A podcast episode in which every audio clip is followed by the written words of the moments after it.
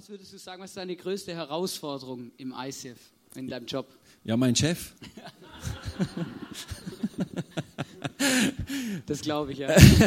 nein, nein, das bleibt jetzt unter uns, oder? Nein, natürlich überhaupt nicht. Also schon auch, natürlich, ja, ist klar.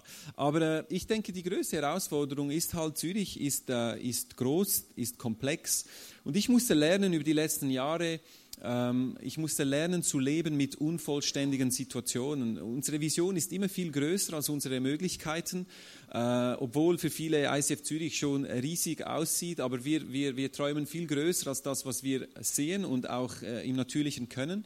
Und da muss man wirklich auch aushalten können, dass es suboptimale Situationen gibt. Man weiß, das ist noch nicht gut, man, wir müssen uns bewegen, aber ich, ich, ich kann einfach nicht alles machen. Wir können nicht immer alles irgendwo auf Knopfdruck verändern. Und ich musste wirklich lernen, gewisse Dinge einfach so stehen zu lassen und trotzdem gut zu schlafen, weil ich brauche einen guten Schlaf, äh, um nicht auszubrennen. Und ich glaube, das habe ich wirklich gelernt. Und das ist meine größte Herausforderung, immer wieder loszulassen, im Wissen, Jesus hat die Welt gerettet. Ich muss das nicht mehr tun. Ähm, und das ist sehr entlastend, ja. Aber nicht immer so einfach. Ja, mega cool. Hey, ich freue mich jetzt auf deine Message. Viel Spaß. Vielen Dank, Johannes. Vielen Dank für die liebe Begrüßung. Du hast da ein bisschen gefragt, was ich mache. Ich möchte euch auch noch zeigen, wer ich bin eigentlich, weil ich bin auch äh, Ehemann und Vater. Da ist meine Familie, meine Frau Tabea, meine Tochter Jamie. Sie ist achteinhalb und mein Sohn Jesse, der ist viereinhalb. Und ich, ich bin 16 Jahre verheiratet und in diesen 16 Jahren habe ich etwas gelernt. Also ich habe vieles gelernt. Aber ich habe eine wichtige Lektion gelernt. Und wenn du heute verheiratet bist oder befreundet, möchtest du wissen, was ich gelernt habe? Weil das kann dich wirklich, äh, das kann dir helfen. Ich habe gelernt in den 16 Jahren, dass es mir am besten geht, wenn ich das tue, was sie gerne hat. Hm? Ist einfach, aber ist tief. Also wenn ich das tue, was sie gerne hat, dann geht's mir gut. Und ihr kennt vielleicht dieses Buch, die fünf äh, Liebessprachen, da gibt es ja die verschiedenen Liebessprachen. Und ganz ehrlich, ich hätte mir gewünscht, dass die Liebessprache meiner Frau Geschenke wäre, oder? Weil das ist relativ einfach. Du kommst nach Hause, bringst eine Rose, deine Frau läuft wieder für drei Wochen und dann erneuerst du die ganze Geschichte, bringst vielleicht mal eine andere Farbe nach Hause oder so. Aber leider, leider Gottes muss ich sagen, meine Frau, ihre Liebessprache ist Hilfsbereitschaft.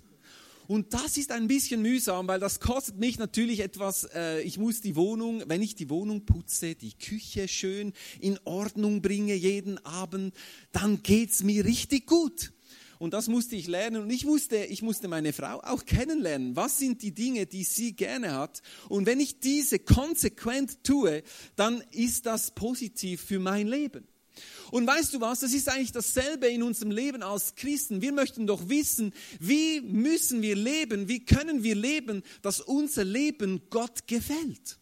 Und das Gute ist, dass äh, Gott nicht die fünf Sprachen der Liebe da irgendwie spricht, sondern Gott hat uns ein Buch gegeben und in diesem Buch können wir nachlesen, wie wir ein Leben leben können, das Gott gefällt. Ich nehme euch mit in einen Bibelvers, einen zentralen Bibelvers in 2. Timotheus 3,16. Dieser Vers drückt genau dies aus. Es heißt nämlich, denn die ganze Heilige Schrift ist von Gott eingegeben. Sie soll uns unterweisen. Sie hilft uns, unsere Schuld einzusehen, wieder auf den richtigen Weg zu kommen und so zu leben, wie es Gott gefällt. Jetzt fragst du vielleicht heute Abend, ja gut, äh, ich lerne in der Bibel, wie ich leben kann, dass es mein Leben Gott gefällt. Aber wie kann ich leben, dass mein Leben Gott gefällt? Gut fragst du, weil dann kann ich dir jetzt eine Antwort geben. Die Antwort steht nämlich in Hebräer 11,6. Dort steht folgendermaßen, und ohne Glauben ist es schwierig, Gott zu gefallen. Nein, es heißt sogar, ohne Glauben ist es unmöglich, Gott zu gefallen. Ich meine, ich weiß nicht, wie es da in Österreich funktioniert, aber bei uns in der Schweiz äh, sind absolute Aussagen nicht so beliebt. Also wir Schweizer sind ja äh, so neutral, wir sind so ein bisschen links, ein bisschen rechts, ein bisschen dabei, ein bisschen nicht dabei, oder? Aber wir legen uns nicht so schnell fest auf irgendetwas, sondern wir lassen es ein bisschen offen, oder? Und selbst als Prediger in, äh, in der Schweiz, wenn du ein bisschen zu absolut predigst, eben vielleicht Sachen sagst, die niemand hören möchte, das kommt nicht immer so gut an, weil warum so absolut? Lass uns doch leben, oder? Und ich bin einverstanden, dass die Bibel nicht in allen Fragen immer so schwarz-weiß ist, absolut klar. Aber in gewissen Dingen ist die Bibel relativ sehr klar und absolut. Und hier ist ein Vers. Ich meine, diesen Vers kannst du nicht anders verstehen, weil es heißt hier, ohne Glauben ist es unmöglich, Gott zu gefallen. Das bedeutet also, wenn du dich Christ nennst, mit Gott unterwegs bist, dann kannst du nicht Gott gefallen, wenn du nicht ein Leben im Glauben lebst. Ein Leben im Glauben ist nicht einfach so der Rettungsanker in der Not. Wenn ich alles andere versucht habe, dann probiere ich es noch mit Glauben. Nein, Glauben ist das Benzin in unserem Tank, ist das, was unser Leben nach vorne treibt und uns und, und ein Leben ist, das äh, Gott gefällt. Aber jetzt fragst du natürlich, ja, aber was ist denn Glauben? Gut fragst du, weil dann kann ich dir auch vielleicht eine gescheite Antwort geben. Wenn deine Frage jetzt ist, okay, wir sollen leben, dass unser Leben Gott gefällt. Okay, habe ich verstanden. Wenn ich im Glauben lebe, dann gefalle ich Gott. Okay, auch verstanden. Jetzt, was ist dieser Glaube? Und diese Frage wird beantwortet in Hebräer 11, 1 bis 2. Dort stellt nämlich der Schreiber genau diese Frage. Was ist denn der Glaube? Und ich glaube, es ist doch relativ zentral, dass wir diese Frage verstehen, weil ohne diesen Glauben ist es eben unmöglich, Gott zu gefallen. Also lass uns als Christen, als Menschen, die mit Gott unterwegs sind, wissen, was ist denn Glauben? Und die Definition folgt auf diese Frage. Es steht hier, er ist ein Rechnen mit der Erfüllung dessen, worauf man hofft, ein Überzeugtsein von der Wirklichkeit unsichtbarer Dinge. Das heißt, ein Leben im Glauben ist getrieben durch eine Sicht, ein Glauben an Dinge, die zwar jetzt noch nicht sind, aber weil ich sie im, im, mit einem glaubenden Herzen anschaue, dann bewege ich mich in ihre Richtung, weil ich, ich bin überzeugt, dass diese Dinge auch wirklich in mein Leben kommen werden. Also ihr seht, im Glauben leben bedeutet, dass ich eben nicht nach wissenschaftlichen Erkenntnissen gehe oder dass ich nach dem gehe, was alle sagen oder die Dinge, die irgendwo bewiesen sind, erwiesen sind, dass sie funktionieren. Nein, ein Leben im Glauben heißt, dass ich mich auch aufs Wasser hinaus wage, obwohl es wissenschaftlich erwiesen ist, dass du nicht auf Wasser gehen kannst. Aber wir sehen es immer wieder im Wort Gottes, dass Frauen und Männer Gottes eben genau diese Kräfte ähm, überwunden haben. Warum? Weil sie im Glauben gelaufen sind, weil sie im Glauben Dinge gemacht haben, die in menschlichen, natürlichen Augen unmöglich sind, aber in, in, den, in den Augen des Glaubens eben sehr wohl möglich. Und wir lesen dann im zweiten Teil dieses Verses, dass wir eben in der Bibel Geschichten haben von Menschen, die uns genau diesen Lifestyle des Glaubens vorgelebt haben, als ein Beispiel für unser Leben. Und wir lesen da, weil unsere Vorfahren diesen Glauben hatten, stellt Gott ihnen in der Schrift ein gutes Zeugnis aus. Wer möchte nicht ein gutes Zeugnis ausgestellt erhalten von Gott? Ich möchte ein gutes Zeugnis erhalten, wie ich ein gutes, als ich noch in der Schule war. Hey, meine Tochter, die bringt Noten nach Hause, sie ist in der dritten Klasse. Diese Noten, die habe ich nur vom Hören sagen gekannt, weißt du, in meiner Schulkarriere. Und jetzt unterschreibe ich Zeugnisse. Bei uns ist die beste Note eine 6. Bei euch ist die schlechteste eine 6, ist das möglich? Keine Ahnung. Bei uns ist 6 die beste Note und sie bringt alles gute Noten. Ihr wird ein gutes Zeugnis ausgestellt und ich wünsche mir doch auch, dass Gott mir ein gutes Zeugnis ausstellt. Aber das Gute hier ist, die Vorfahren, unsere Vorfahren, die haben nicht ein gutes Zeugnis erhalten, weil sie perfekt waren, weil sie alles richtig gemacht haben, weil sie einfach den perfekten Holy Lifestyle gelebt haben. Nein, sondern weil sie ein Leben im Glauben gelebt haben, obwohl sie viele Fehler hatten viele falsche Entscheidungen getroffen haben in ihrem Leben, aber etwas hat sie immer wieder angetrieben, ist dieser Glauben. Und wir brauchen diesen Glauben. Und so haben wir dann in diesem Kapitel Hebräer 11, werden alle diese Glaubenshelden aufgezählt. Der Abel zum Beispiel, Kain und Abel, ihr kennt diese Geschichte. Abel hat im Glauben geopfert und sein Opfer wurde von Gott angenommen, weil es im Glauben gemacht hatte. Oder Noah, er hat im Glauben eine Arche gebaut und ich meine, theologisch umstritten, aber man, gewisse Theologen meinen, es, es hatte bisher noch nie geregnet. Also die Menschen zur Zeit Noah hatten noch nie Regen gesehen und da kommt Gott und sagt dem Noah, bau ein großes Schiff in der Wüste und es wird regnen und du wirst dieses Schiff auch wirklich brauchen, oder? Und im Glauben hat er gebaut. Wenn du in deinem Leben etwas bauen möchtest, das Bestand hast, dann musst du im Glauben bauen, wie Noah gebaut hat. Oder wir haben den Abraham, der im Glauben alles losgelassen hat. Und er ist losgezogen in ein Land, das Gott ihm später dann irgendwann mal zeigen würde. Stell dir das mal vor.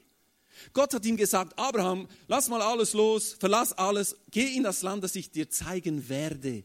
Oh, wie lieben wir das, wenn Gott uns so konkrete Anweisungen gibt, gell? Ich liebe es, wenn ich von Gott so ein Fax vom Himmel runterfällt oder eine E-Mail direkt auf mein Handy, wo genau steht, welcher Ort, welche Zeit, welche Person. Aber sehr häufig erlegen wir Gott, dass er uns eine Richtung vorgibt, dass er uns ein Gefühl gibt in unserem Herzen. Und was dann folgt, sind Schritte im Glauben. Und indem du dich nach vorne bewegst, siehst du das, was du in deinem Herzen bereits siehst, wird Wirklichkeit in deinem Leben. Aber es braucht zuerst einen Schritt ins Ungewisse, so wie Abraham diesen Schritt gegangen ist. Oder du hast den Mose. Der Mose ist mit drei Millionen Menschen aus Ägypten ausgezogen. Er hat das Meer geteilt mit seinem Stab. Ich, das, ich denke, er hatte die Teilung des Meeres gesehen, bevor er überhaupt den Stab aufs Wasser legte, weil er es im Glauben sah, wie dieses Meer auseinanderging. Oder wir haben einen Josua, der hier, wir sehen auf diesem Bild, Jericho eingenommen hat, diese Mauern, die unüberwindbar waren, aber durch Glauben nicht durch Kraft, die sind siebenmal um diese Mauer herum und haben ein bisschen Lärm gemacht die Mauer sind runtergekommen. Warum? Weil sie haben es im Glauben gemacht. Und es wird dann weiter aufgezählt im Vers 32, wie viele andere Beispiele wären noch zu nennen. Die Zeit fehlt mir. Er hatte zu wenig Zeit. Er hatte auch eine Uhr wie ich da hinten und er musste einfach vorwärts machen, um auf Gideon und Barak, auf Simson, Jiftach, David und Samuel und auf die Propheten einzugehen. Also sogar für David hatte er keine Zeit. Und ich meine, David ist der Glaubensheld par excellence im Alten Testament. Ich meine, er war der König des, des Volk Gottes, der in der ganzen Geschichte einen großen Eindruck hinterlassen hat. Er hatte also keine Zeit. Und in dieser Aufzählung sehen wir einen Namen, den wir dort nicht unbedingt erwarten würden. Das ist der Name Simson. Vielleicht kennst du den Simson, dieser Held aus dem Alten Testament, der mit übernatürlicher Kraft ausgerüstet war. Aber sehr häufig muss der Simson, der arme Simson, her, herhalten als ein schlechtes Beispiel, weil Simson hatte zwar starke übernatürliche Kraft, aber er hatte einen schwachen Charakter.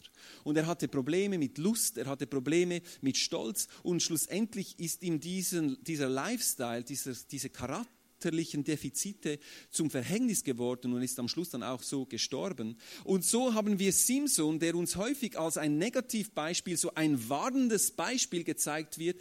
Werde ja nicht so wie Simson, sonst endet, sonst endet dein Leben schlecht. Und natürlich können wir all diese Leute auch, haben wir auch natürlich warnende Beispiele, aber ich habe gedacht, der Simpson, der hat es doch immerhin in diese Hall of Fame des Glaubens, hat er Platz gefunden. Ich meine, ich bin nicht dort. Ich habe meinen Namen nicht gefunden. Deinen übrigens auch nicht, Johannes, gell? Aber äh, gut, ich bin überzeugt, wenn der Hebräerbrief heute geschrieben würde, wäre Johannes, wäre natürlich nicht unter ferner liefen, sondern du hättest ein eigenes Kapitel, oder? Das ist klar. Aber da es jetzt nicht so ist, müssen wir diese Namen nehmen. Und ich habe mir überlegt, okay, Simson, ein Beispiel für ein Glaubensheld. Was können wir vom Leben von Simson lernen, wenn es darum geht, im Glauben zu leben? Weil wir haben es gehört, um Gott zu gefallen, müssen wir im Glauben leben.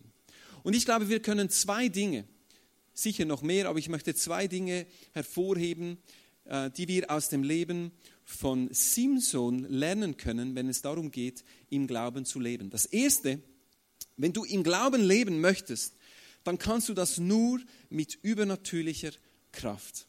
Simson war ein starker Mann.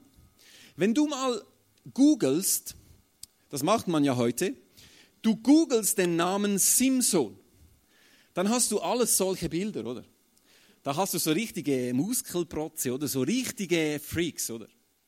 Und äh, die sehen dann alle etwa so aus, plus minus.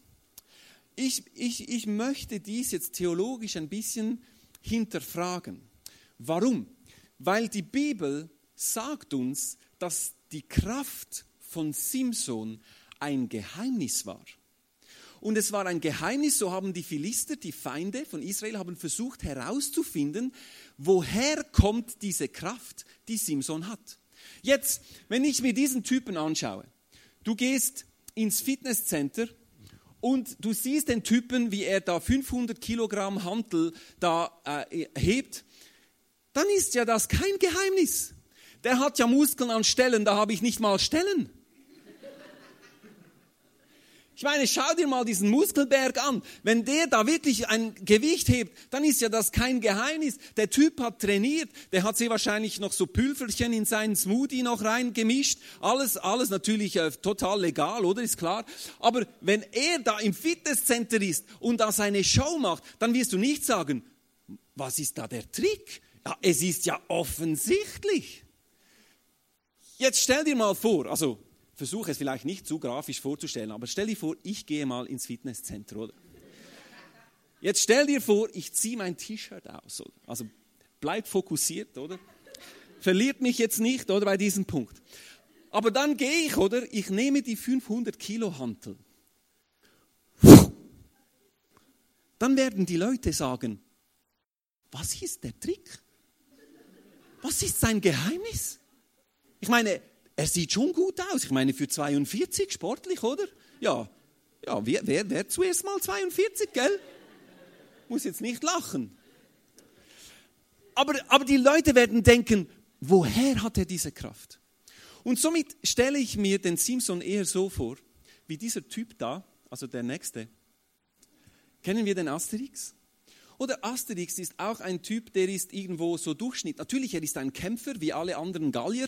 So war auch Simson ein Krieger. Er war sicher gut gebaut, er war in einem guten Alter, in dem Alter, wo die jungen Männer in den Krieg zogen. Aber ich denke nicht, dass Simson grundsätzlich so hinaus, herausgestochen ist aus der Menge.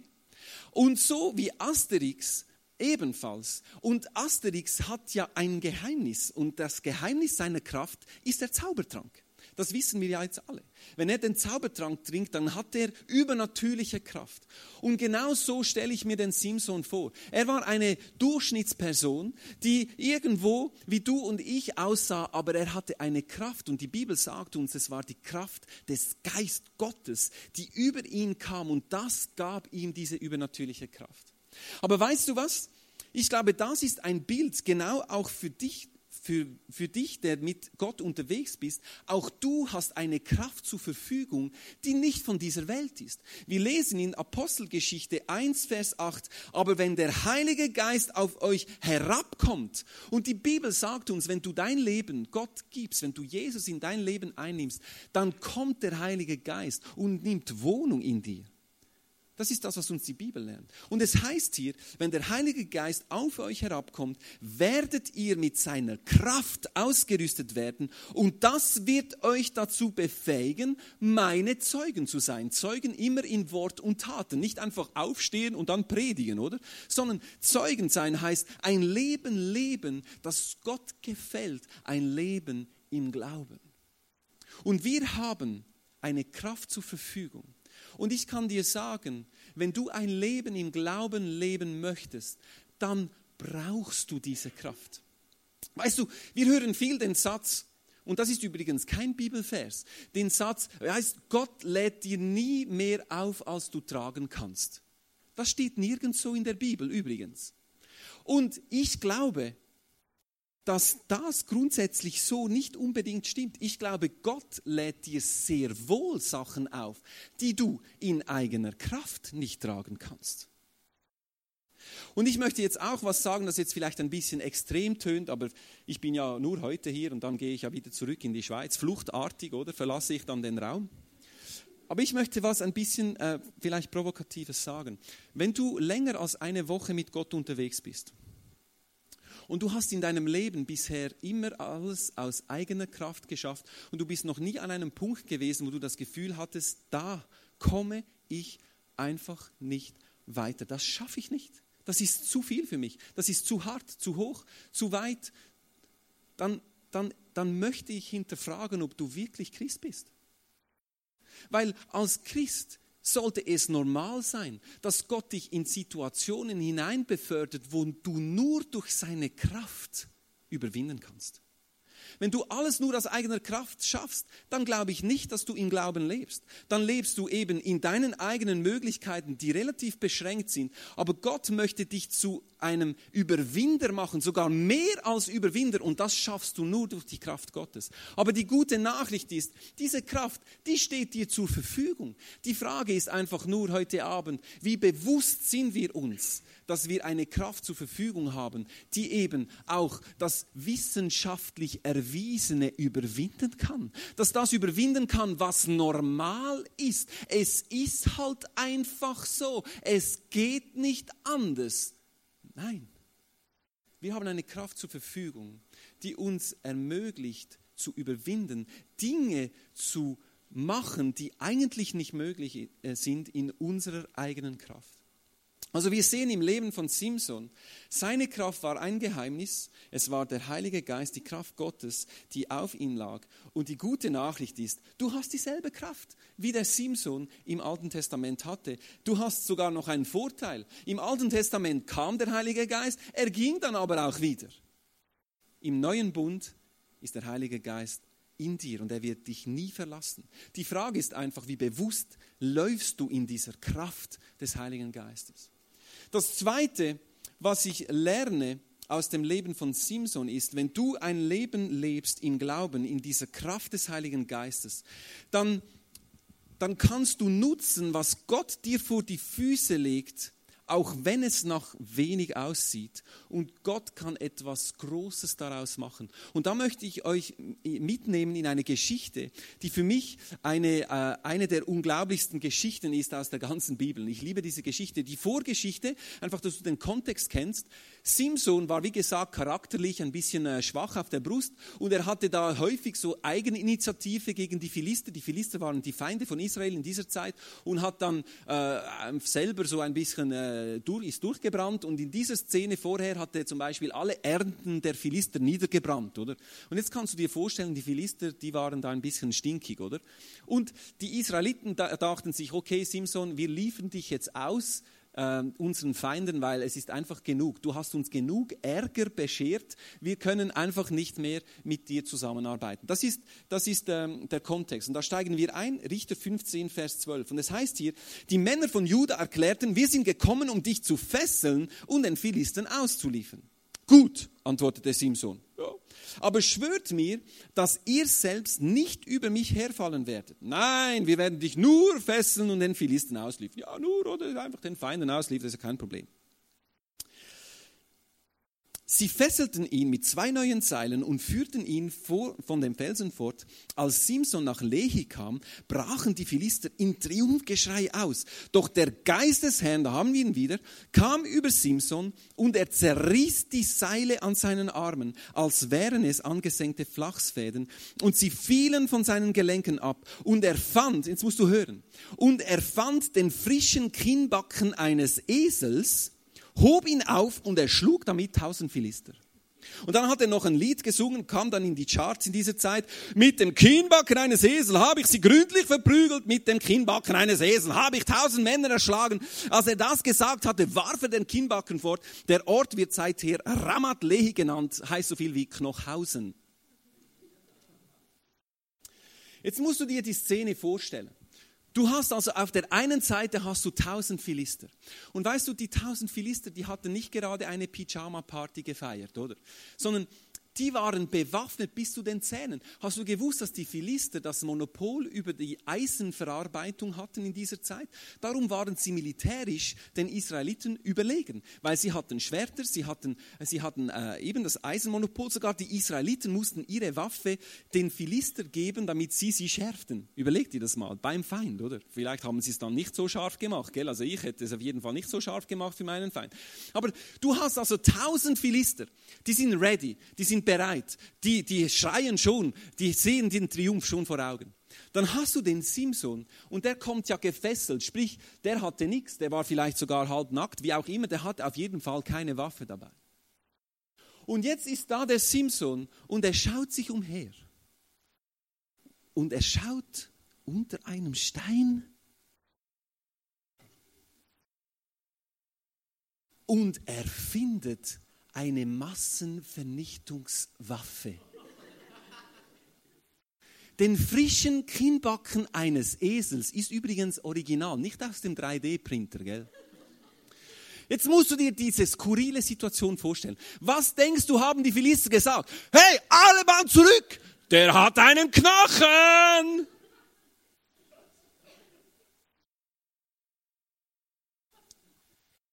Ich denke mir eher, dass die Philister gelacht haben, gesagt haben, Simson, spinnst du eigentlich? Tausend gegen einen ist schon mal ein bisschen ein äh, schlechtes Verhältnis und jetzt kommst du noch mit einem Knochen? Bist du nicht ganz bei Trost? Gut, es steht natürlich nicht, ob Simson schon 20 Jahre äh, Erfahrung hatte in der Knochenkampfkunst, oder? Ist natürlich möglich, aber selbst mit ein paar Kursen in der Knochenkampfkunst, einer gegen tausend, ist ein bisschen schwach, oder? Und er nimmt diesen Knochen und er erschlägt tausend Philister. Jetzt meine Frage heute Abend. Hast du wirklich das Gefühl, dass es am Knochen lag? Ich meine, wenn ich jetzt diesen Knochen dir über die Rübe haue, dann wirst du sehr wahrscheinlich schon äh, eine Beule haben, aber dieser Knochen, den muss ich ja ganz wieder ins Unispital Zürich zurückbringen. Gell? Und ich habe nicht das Gefühl, dass ich jedem über die Rübe hauen könnte, ohne dass dieser Knochen auseinanderfällt. Also stell dir vor, ein Knochen, tausend Philister, alle tot. Weißt du, diese Geschichte ist eine Illustration einer biblischen Wahrheit. Und diese Wahrheit, die lesen wir in 2. Korinther, Vers Kapitel 8, Vers 12, dort steht, denn wenn der gute Wille da ist, sprich, wenn Menschen da sind, die nach dem Willen Gottes laufen, so ist er willkommen nach dem, was einer hat, nicht nach dem, was er nicht hat. Was uns die Bibel sagt, ist, wenn du im Glauben lebst, wenn du gefüllt bist vom Heiligen Geist, dann kannst du das nehmen, was Gott dir in die Hand gibt. Sei es ein Knochen, der so nach nichts aussieht, sogar lächerlich aussieht, und du kannst damit überwinden und in deine Berufung kommen. Das ist die Wahrheit, die uns diese Geschichte lehrt. Weil es ging nicht um den Knochen, sondern es ging darum, dass Simson in dieser Situation, er war gefüllt mit dem Heiligen Geist, was er hatte, war dieser Knochen und er ging mit diesem Knochen und durch die Kraft Gottes hat er überwunden in dieser Situation. Weil Simson hatte eine klare Berufung. Und seine Berufung, die lesen wir bei seiner Geburt. Da erscheint ein Engel das sehen wir auch an verschiedenen Stellen in der Bibel. Und dort lesen wir in Richter 13,5, sagt der Engel folgendes zur Mutter von äh, Simson: Du wirst schwanger werden und einen Sohn zur Welt bringen, und sein Haar darf niemals geschnitten werden, denn er wird von Geburt an ein Naziräer sein und wird beginnen, Israel von den Philisten zu befreien. Also, das war ja über seinem Leben geschrieben. Das war die Überschrift seines Lebens. Er würde Israel von seinen ärgsten Feinden, die Philister, befreien. Es steht nicht in der Bibel wie. Mit dem Kinnbacken eines Esels. Nein, sondern seine Berufung war, Israel zu befreien. Und weißt du, Gott hat auch dir eine Berufung gegeben. Jeder von uns ist berufen, nicht nur diejenigen, die da auf der Plattform sind und irgendwo äh, versuchen, irgendwo zusammenhängende Sätze zu sprechen. Sondern jeder von uns ist von Gott gesetzt, zu dieser Zeit, schauen, dass die Zähne nicht ausfallen, zu dieser Zeit, an diesem Ort, um Gottes Reich aufzurichten, was auch immer deine Gaben sind. Aber ich kann dir eines sagen, was Gott dir in die Hand gegeben hat, ist genug. Selbst wenn es nach nichts aussieht. Und weißt du was? Vor allem, wenn du das, was du in der Hand hast, vergleichst mit dem, was andere in der Hand haben, dann ist es selten genug. ah, wäre ich so begabt, oh, wäre ich so, so, hätte ich so viele Ressourcen, hätte ich diese Ausbildung, hätte ich, hätte, hätte, hätte, dann. Und sehr häufig fühlen wir uns minderwertig, weil wir vergleichen uns mit den anderen und schauen uns einen Knochen an und denken uns, was soll denn das? Was, was kann Gott tun mit dem wenigen, was ich in meiner Hand habe? Aber weißt du, die Bibel ist voller solchen Geschichten. Ich meine, die bekannteste, die, die, die zwei Fische und fünf Brote, die 5000 Menschen äh, satt gemacht haben. Was war das schon? Nix im Natürlichen. Aber in den Augen des Glaubens hat es 5000 Menschen gefüttert. Was ist das schon? Ein Knochen in den Augen im Natürlichen.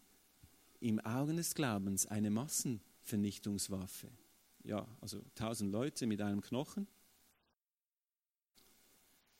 Weißt du, wir haben in unserem Leben alle so Knochenmomente, so Momente, wo Gott dich in eine Situation reinbegibt, wo du einfach das nehmen kannst, was du in deiner Hand hast und einfach darauf vertraust, dass Gott was draus macht. Ich hatte einen solchen Moment am 22. März 2009, ist also schon eine Weile her.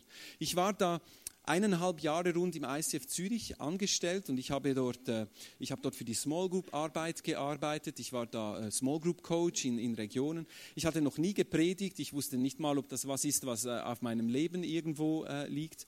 Und ich war da an einem Sonntag, an diesem 22. März, war ich unterwegs mit einer Familie nach Zürich in die erste Celebration. Wir hatten damals nur eine Celebration am Morgen. Also war ich so unterwegs nach Zürich und da klingelt mein Handy und da ist Herr Leo Bicker dran. Und und wenn Leo Bicker dich am Sonntagmorgen anruft, dann weißt du nicht gut, oder? Und dann nehme ich ab und dann sagt er mir, hey, ähm, er war an diesem Tag nicht in Zürich, er war irgendwo im Moven am Predigen und er ruft mich an und sagt mir, hey, der Andi Pantli ist ja, der predigt heute, aber seine Frau ist hochschwanger und heute Nacht oder vor ein paar Stunden äh, sind ihre äh, Wasser gebrochen, oder? Also Fruchtblase, äh, Frucht, ja, ihr, ihr wisst ja, ich erspare euch die Details. Auf jeden Fall, es geht los. Und Leo sagt mir dann so am Phone, könntest du nicht da einspringen und die Predigt machen?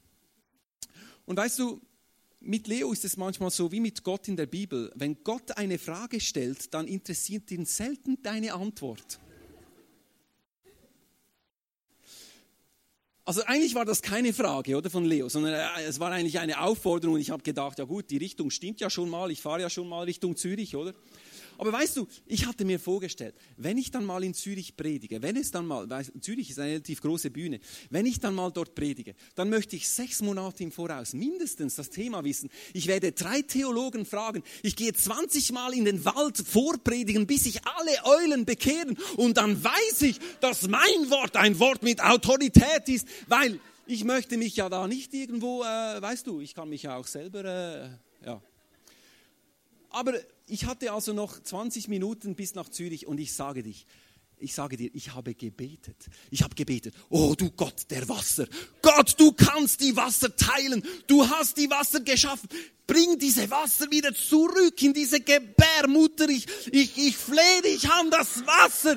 Gott der Wasser. Du hast schon im, im Alten Testament, hast du über die Wasser, hast du so mit deinem Geist und, und ah, ich habe ich hab gebetet. Ich sage dir, ich habe, ich habe diese Wasser und ich bin dann in die Halle gekommen und der Andi Pantli war tatsächlich noch da. Und ich habe gedacht, Gott der Wasser, du hast mein Gebet erhört. Und es war tatsächlich so, Andi Pantli äh, konnte diese Message noch machen um 11 Uhr. Aber das Problem war, um 5 und um 7 waren noch zwei Celebrations. Und da konnte er definitiv nicht mehr. Und dann hat er mir so beim Rausgehen seine Message so zugeworfen, gesagt, hey, da, übernimm, übernimm meine Message. Es hatte zwei Probleme. Das erste Problem war, es war eine Serie über Geld. Da kannst du nichts richtig machen, eigentlich grundsätzlich, oder? Also wenn du in der Schweiz über Geld sprichst, man sagt ja in der Schweiz, über Geld spricht man nicht, man hat es, oder?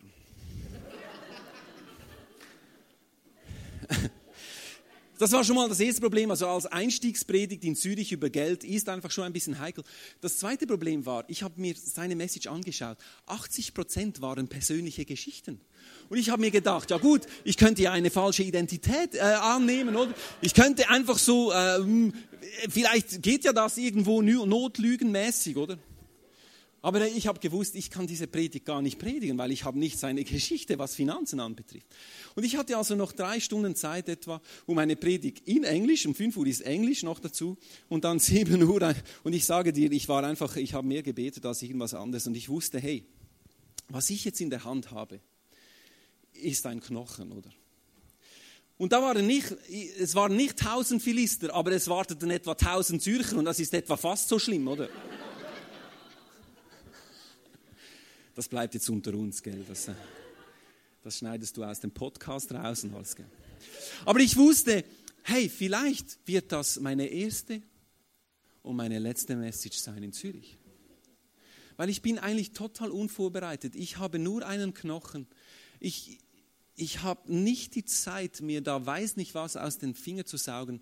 Und ich habe dann wirklich den Knochen genommen und ich habe diese Message gepredigt und es war bestimmt nicht meine beste Message. Aber so schlecht war sie sehr wahrscheinlich auch nicht, weil von diesem Zeitpunkt an hat mich Leo dann auch regelmäßig eingeteilt zu predigen. Also ich denke, wenn es ja der absolute Flop gewesen wäre und, und ihr Lehre von vorne bis hinten, dann wäre ich jetzt heute sehr wahrscheinlich nie hier, oder? Aber mein Einstieg ins Predigen war eigentlich alles andere als optimal. Alles andere als, wie ich es mir vorgestellt hätte, so in meinen Träumen. Und weißt du, in deinem und meinem Leben ist es doch so häufig so. Wir haben unsere Vorstellung, wenn ich dann bereit bin, wenn ich dann diese Ausbildung fertig gemacht habe, wenn ich dann den richtigen Mann, die richtige Frau gefunden habe, wenn ich dann, wenn ich dann, wenn ich dann, dann werde ich für Gott Großes tun. Hey, du hast einfach genau den heutigen Tag und du hast genau diesen Knochen. Das ist alles, was du hast. Aber weißt du was? Das ist genug. Das ist genug. Das ist die Message. Das ist das, was wir lernen können aus dem Leben von Simson. Und ich möchte dich ermutigen, und die Band kann gerne nach vorne kommen, ich möchte abschließen. Ich möchte dich ermutigen, wie Simson. Vielleicht ist es heute Abend in deinem Leben dran, dass du deinen Knochen wieder aufnimmst Vielleicht hattest du eine Vision, vielleicht hattest du einen Traum, aber du hast das angeschaut, was du zur Verfügung hast und dir gedacht, ja, das reicht sowieso nicht. Ich muss meinen Traum wieder begraben. Ich muss, ich muss da zurückbuchstabieren, ich muss kleinere Brötchen backen. Vielleicht bist du das. Oder vielleicht befindest du dich jetzt gerade in einer Situation, wo du weißt, aus eigener Kraft kannst du es einfach nicht schaffen.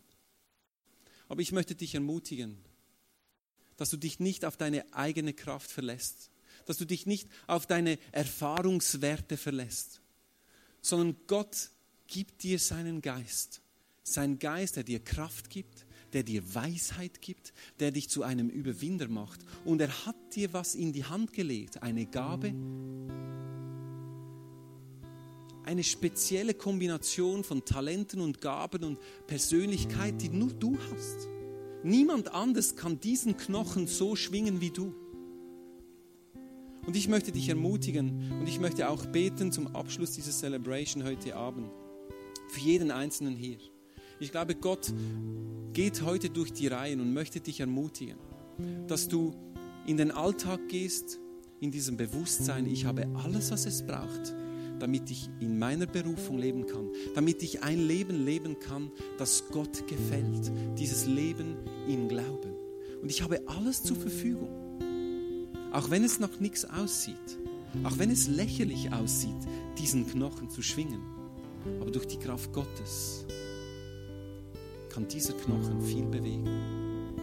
Lass uns gemeinsam beten. Jesus, ich danke dir für die Geschichten aus der Bibel. Ich danke dir, dass du uns dein Wort gegeben hast, das uns hilft zu erkennen, wie wir leben sollen.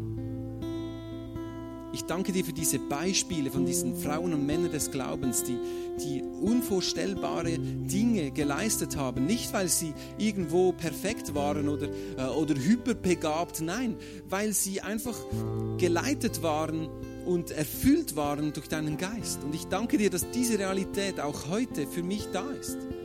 Dass du mir deinen Geist gibst. Dass du mir hilfst in meinem Leben, die Dinge anzupacken, die ich habe, im Glauben. Und zu wissen, dass du, du bist derjenige, der überwindet. Du bist derjenige, der durch mich unmögliche Situationen möglich macht. Und ich möchte jetzt beten heute Abend für jede einzelne Person in diesem Raum. Was auch immer für eine Situation sie drin sind, wie auch immer unmöglich diese Situation aussieht.